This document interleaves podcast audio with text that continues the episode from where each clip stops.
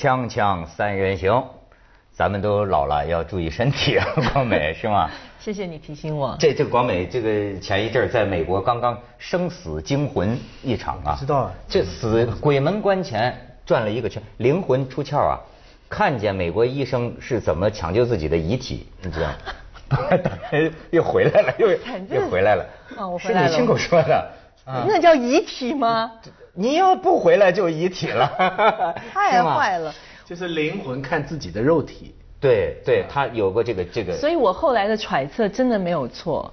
我真的时候就我后来住院的时候，我就在想，万一我真走的话，这个不晓得文涛跟文道会想些什么，说些什么。你这就是他能够说出来的话片。段嘛没，那天我看那个呃艺术人生，那个就是朱军主持那个访问一个是相声演员老相声演员叫丁广泉，我刚刚搞开电视听见他讲一段，他说我经历过，那是多几十个小时啊，就这个人就死了一样，人就死了一样，但是他就反复说啊，他说我，但是我告诉你们啊，你们现在要觉得自己的亲朋故旧如果要过去了，说不要为他难过，他呀是很舒服的。他说我当时就感觉啊，开头是黑啊，到后来就周围都很亮，哎呀，自己这个感觉是很舒服很舒服的，哎，然后又想起一些事儿，哎，就是都那未必想回来的那种劲头，你知道吗？怎么证明呢？哎，对，是你说这个问题，正是我们今天的话题，怎么证明呢？嗯这个啊是我国谈了上百年的一个问题，但是今天呢又有了新的这个包装。你知道最近有一个很大的话题，卫生部表态，但是卫生部表的这个态呢，等于没表态。但是这个涉及到什么呢？打通任督二脉的问题，打通任督二脉。这武侠小说里的重要的情节。你看你瞎说了吧？武侠小说那是根据中医的词儿编的。对，就但是你知道这个词儿在武侠小说里常出现，对不对啊？啊，对呀、那当然了啊。呃，但是呢，现在我们的这个这个作为政府的卫生厅的厅长，你的咱们都知道甘肃的那个啊，刘厅长刘维忠，他就是自己这个这个报道嘛，说我们四十七个学员有四十，就是说四十一个，要看说我们四甘肃省卫生厅网站刊文嘛，是吧？甘肃省医务人员真气运行学骨干培训班。四十七个医务人员参加培训，其中四十一人打通任督二脉。这个消息在网络上，那家伙就是广引来如潮的反应。最近呢，因为一般网友肯定是嘲笑他，是吧？说你这个卫生厅长，你你你你你你弄这个大仙儿啊，还是怎么着？但是卫生部最后的表态，据说这厅长还到处转发，感觉得了理了，你知道吗？因为卫生部的表态，我觉得反映了对这个问题的慎重。卫生部那意思大概就是讲啊，说这个都是就是争鸣啊、讨论呐、反正就没有做一个明确的结论。你说这是为什么？为什么？这个打通任督二脉这件事情是没有办法用仪器测出来的。那他那个四十七个学员，他怎他怎么知道他是被打通任督二脉呢？哎，这个是有反应的。你像你看一病找医院，你也得找三甲医院，对不对？嗯他这个培训班里就有三甲医院的负责人，这个负责人亲口说呀，嗯说我是第五天这个通督的，就通督的之后啊，感觉就是睡眠很好，他们简称通督，你知道吗？打通人那边就通都。说第一天脉在哪里？啊，我我研究了一下啊，这人脉在前面正中间，对，督脉在后面。但从哪打哪儿到哪儿啊？呃，什么第几根脊椎往下到哪儿？我我为什么知道？你知道吗？我我讲一点我自己的小例子。为什么我一看到这任督二脉，我就特别的不是觉得有一点点，我就也噗嗤了笑了出来。为什么？就有一次呢，因为你知道我一直蛮喜蛮感谢有按摩这个行业的，因为我们很累，常常需要去按摩。就有一天呢，我去一个新的地方，他帮我按的时候，他就开始跟我解释啊，你的这个什么什么经怎么怎么怎么着，你知道你的这个督脉啊非常的不通，那个是管你的，好像是跟我讲是讲管我的肠胃还是什么什么东西。然后呢，你要经常的来，你大概一周得来几次，这样子的话，我前面这个人脉帮你怎样怎样，后面督脉帮你怎么样之后，所以我才知道哦，原来人脉在前面，督脉在后面。他说到时候呢，等到到什么时候的时候，我就可以把你的任督二脉打通。哎，我就再也没去过我就再也没去过了。为什么为什么呢我我不晓得，就是说。我我其实是一个非常有时候女人是对那个最最高点那个部分有点怕，是吧？不是怕通了那技。师男的，我我是女的，我非常崇尚中医，我真的非常崇尚中医。我自己生病的时候，有三分之二，我其实会靠中医嗯，来治疗的，我自己会这么做哦。但是你怕被他打通啊？不是，就是你一个，我我我不我我我其实是有点质疑他的专业性，就是说，就是你你你说你有中医资格还是什么什么东西，然后你在那边跟我讨论任督二脉的事情，我就觉得有点过了一点。哎，但是你说你质疑专业性，我就说人家三甲医院这个负责人，五十岁的三甲医院负责人，这个有专业性吧？他就说我练习到第二天的时候，这个一手丹田，但是身体没有什么反应。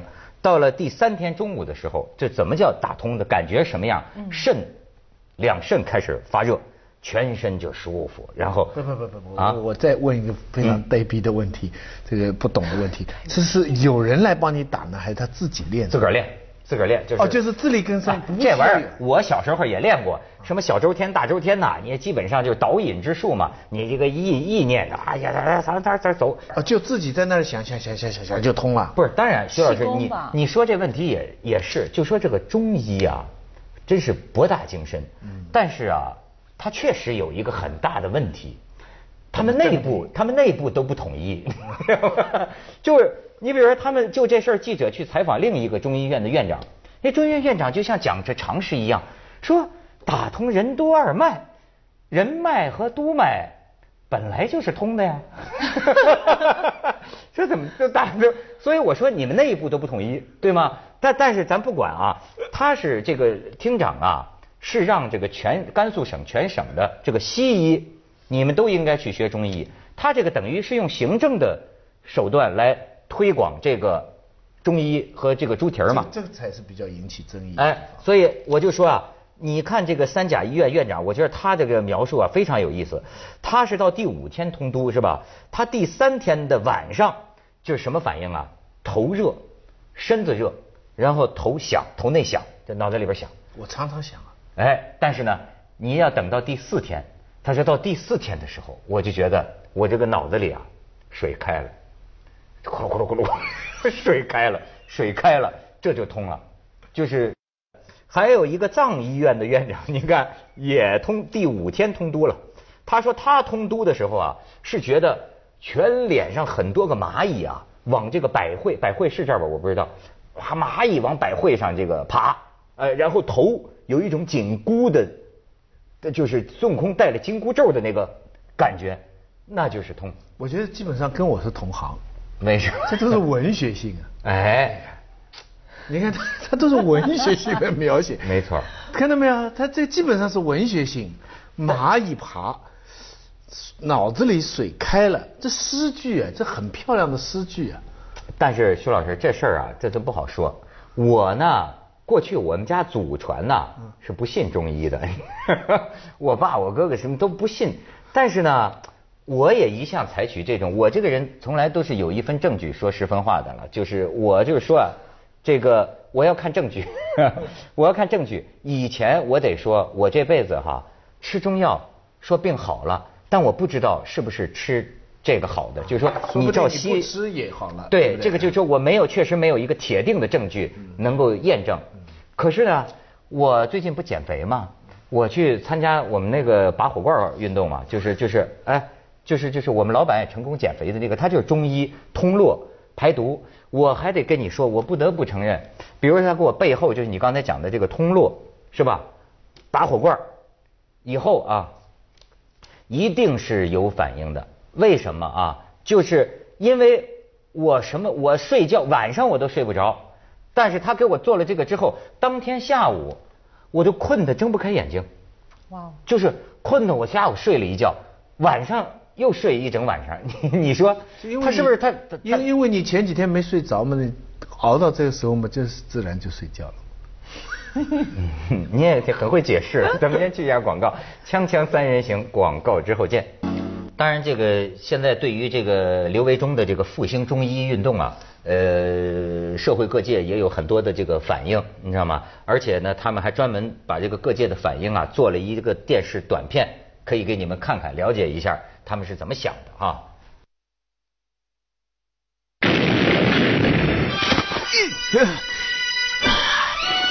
还好没人看见。好我要用千里传音让师弟知道。师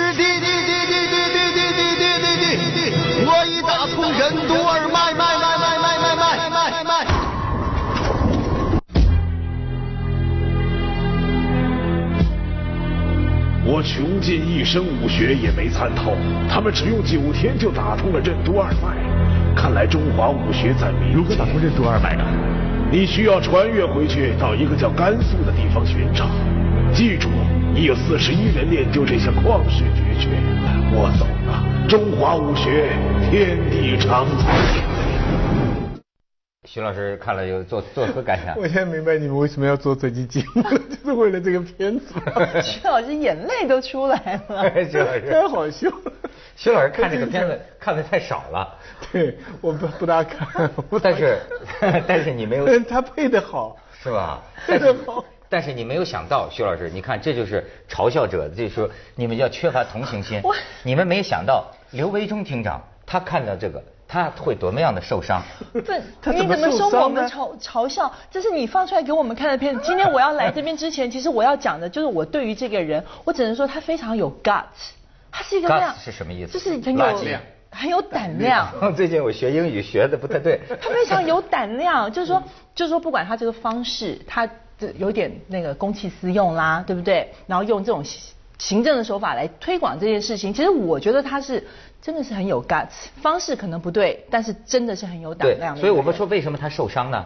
你仔细替他想想啊，这是一个信仰者。他唯一的我感到有一个困惑的就是，他现在是用他是一个行政职务嘛，所以他现在他那边的口号是西医要学中医，对，也要学中医。哎，那么中医学经典，西医学中医，用行政手段，呃，是报销报销医药费，你要吃这个中医药呢。，我相信对于很多西，我我我我我绝对相信中医有它的价值，这不用讲，这个民族两千年来我们没有西医怎么活下来的嘛，对不对而且现在实际上就是那两千年中国人没有西医啊，嗯嗯但是这个民族照样活下来嘛，对不对？当然就是靠中医了，对不对？不能否定，虽然鲁迅讨厌中医，呃，讨厌京剧，但是鲁迅并不一定全对嘛，对不对？嗯那中医的价值没没法没肯定是没有办法怀疑的，但问题是学西医的人呢，他自有一套理论，他也有一套信仰。他们你现在一定要用行政手段让他们去打通任督二脉，他们脑子会不通的。可是你说行政手段，嗯我认为啊，中国的中国的国策最后在这个问题上采取的态度，嗯就是中西医结合。嗯你知道吗？就这场呃百年的这个争论呢，嗯最后的结果实际是就是咱们都都都和谐发展。对，啊各行其事，各走各的路，我觉得这个是比较合适。可是你现在一直在讲中西医结合结合，我就不知道他们怎么结合。其实有很多医生本身自己也是中西医都学的。是吧陈老师，我要跟你解释为什么我觉得这个人很有 guts，为什么我觉得他是有胆量的人。你知道他在微博上面实名制认证，实名认证，而且他是跟就是广大的老百姓有互动的。你可以问他问题，当然有很多人是骂他的人是很多，但是也有很多人是真的用一个求医的。方法来求求求解求帖子，他说你要知道有多少老百姓，你挂号你用再多钱，你不可能去见到这些名医，但是你利用这种微博的方式，你可以让广大的民众，可能一些偏远地区的人，他根本没有机会，一辈子没有机会见名医的人，可以去领受到一些这些名医的一些想法或者是解决的方法。你像这个厅长，他还有一个外号叫猪蹄儿厅长嘛，他就是用他的这个官网，你像甘肃卫生厅官网多次刊登他的署名文章，宣传猪蹄儿对艾滋病、肿瘤等疾病的治疗效果。就是现在甘肃省内已有多家医院开始使用猪蹄、黄芪食疗法。可是你看，我知道照西医的这个营养标准，这个猪蹄儿啊少吃为妙。对这个对心血管对吧？对应该少吃胆。胆固醇高嘛呃，对，胆固醇高。那么你说这到底谁说的对？我可不可以纠正你一点点？它不是治疗艾滋跟那个那个肿瘤，它是说有对药物有辅助的效用。它不是叫你哦它拿辅助，它不是叫你吃猪蹄儿来治病，它只是说吃吃猪蹄可能会对药物有辅助的作用。这个啊，我觉得真是个百年争论哈。当然咱也没资格我。从小就在这个环境争论当中长大。你父亲就是医院的我院长。我父亲是呃医院院长，他他是西医，他非常非常反对中医，写了很多文章，出了两卷书。他帮他的老师余云轴，就是他他们就是非常严重的这个信仰。可我母亲呢，相信中医，家里整天熬那个 那个那个药，那个味道，这个但是要我父亲不在的时候，所以他们本身就是一个冲突。我从小就在这么一个情况下你我长大。跟你说，咱就是说啊，我听过的这个极端的观点啊，我觉得这个真是两种这种思维方式。对什么叫思维方式呢？你信什么？嗯，这个你比如说，我听过最极端的一种观点，就是说呀，说这个当代科学的基石啊，就是循证，对吗？有证据才能说话。那么中医好，哎，但是呢，中医你拿不出一个，至今拿不出一个检测方法，你到底到底你行不行？你刚才讲到说，那个中医到现在没有一个所谓的仪器或者是什么东西可以证实说我检测出你什么东西。这个事情呢，我我倒有我一个自己非常亲身的例子。我父亲，嗯癌症过世的，他去世之前三个月，我把他飞到香港，从台湾飞到香港去，因为那时候西医就是已经告诉说哦有扩散的情况，但是我们还是做一个积极治疗，就用那种什么东西去烧他肝脏里面的一些一些那个肿瘤，小型的肿瘤。后来我带他到一位专门治癌病的一个中医师的时候，他把完脉，他跟我说，那个孟小姐，你带你父亲回家，好好照顾他，他想干嘛干嘛，让他开心就好了，三个月。但是在台湾，他才刚刚做完那个那那种一种特，我忘了那个手术是什么，他就是用一种灼烧的方式把你肝脏里面的那个那西医的手术西医的手术，然后那个西医非常高兴的告诉我说没有问题了，它扩散的它就是那个扩散的那几个那个细胞呢，那那个癌细胞我们已经全部杀死了，呃，我们乐观的估计应该还有六个月的时间。那你说我愿意相信谁？我当然愿意，更愿意相信西医。你们真的把那些东西拿走，而且他还有六半年的时间。但是中医告诉我，他说，对我知道你做了手术，但是你知不知道他的那个肝脏里面现在还有那种无数的像那个小小点点。他说：“你知道那个一天扩散的速度有，它成长的速度有多快？”他说：“那个已经是星星罗棋布的在他的肝脏里面了。”我根本就没有办法接受这样子的一个说法，所以那时候虽然每个人都告诉，而且你知道我是拜托很多人才，因为他不收新病人。他说我手上有这么多的癌病病人，我要好好的照顾他们。你如果不是透过什么什么关系的话，你根本连见他都见不着。然后听完之后，他等于就是又宣布你死刑了，就是让你回家好好养着。事实证明他说的准。对，他是对的。嗯这个是是，所以其实大家都是现在相信中医都是这个原因，就是它有结果。中医最大的问题不是没有结果，而是说不出这个过程，就是说不出的理论。它的有结果是肯定有的，而且但是问题是他讲这个理论的时候，大家就解释不通了。，阴阳五行啊，哎就是任督二脉啊，哎你打通什么都好了。不会有一个 X 光片给你看，他也不会有一个核共振的，实际的，对不对？你对。你人督二脉在哪里看不见，就这样。开水，脑子里的开水。我真是讲老实话，我很愿意相信中医，因为中医啊，他讲的这个啊，真是好，你知道吗？可是呢，以我这么一个谨慎小心的人哈、我觉得证据不够，真的。就当然你可以很多人说啊，这我治好了，我治好了，但是我仍然觉得，就是按照咱们所受的西方科学训练的这个系统来说，这个逻辑系统来说，似乎还不足。对不对？咱们先切个广告，锵锵三人行，广告之后见。这说深了，这个人体是一个像宇宙一样复杂的系统，对吧？这玩意儿，甚至有些人说，你说是信仰吗？也许治好你病的，就是类似于信仰的一个系统，也有这种说法。我想大概最好还是西医为体，中医为用吧。就是说基本的原因，呃，你还是要用西医这个。我们整个卫生部就是这我要是刘维忠厅长，我会说你胡说八道。你怎么胡说八道西医为体，中医为用，对对，这完全西当然，我们现在整个国家都是啊，嗯从社会制度到整个教育系统，包括我们的知识概念，都是西方的东西在为体。我们的，比方什么叫历史、中文、文学科，这些概念都是西方的。按按按按东方的东西都不是这些，我们整个学校系统都要裁掉了。如果按东方，嗯但是我们东方的东西无处不在，它像水一样的渗透在我们所有的 DNA 里边，而骨架、钢架都是西西式的东西，这是我们人体，这是我们的社会，是我们的家庭，也是我们的医疗系统。我觉得这个是一个客观现实，不是我们的，不是他任督二脉能够改变的。就是说，是不是有一天，就是说西医能够把这个中医的结果全检测了？呃，不行，弄清楚了我觉得，我觉得做不到，因为西医本身是在不断的发展。你要是看世界医学的历史啊，嗯，人类很晚才知道血液系统到底是怎么回事。可是，在这之前，很多人已经救了很多人呐、流血，这从古至今打仗一直在流血。可是这个血液系统，人类是很晚才知道的，所以我们也完全不能排除，我们对于人的身体，就是现在最先进的西医知道的也还是有限的。他还有很多东西还并不知道，就是人对人自己，尤其是大脑啊这些东西，神，你不要以为现在有一套的理论，它理论还随时在改变。而中医是另外一套理论，当然是同时并，但是问题是广美刚才讲的那个有用。当我们普遍有不信任的时候呢，中医的神奇呢更容易被忽悠。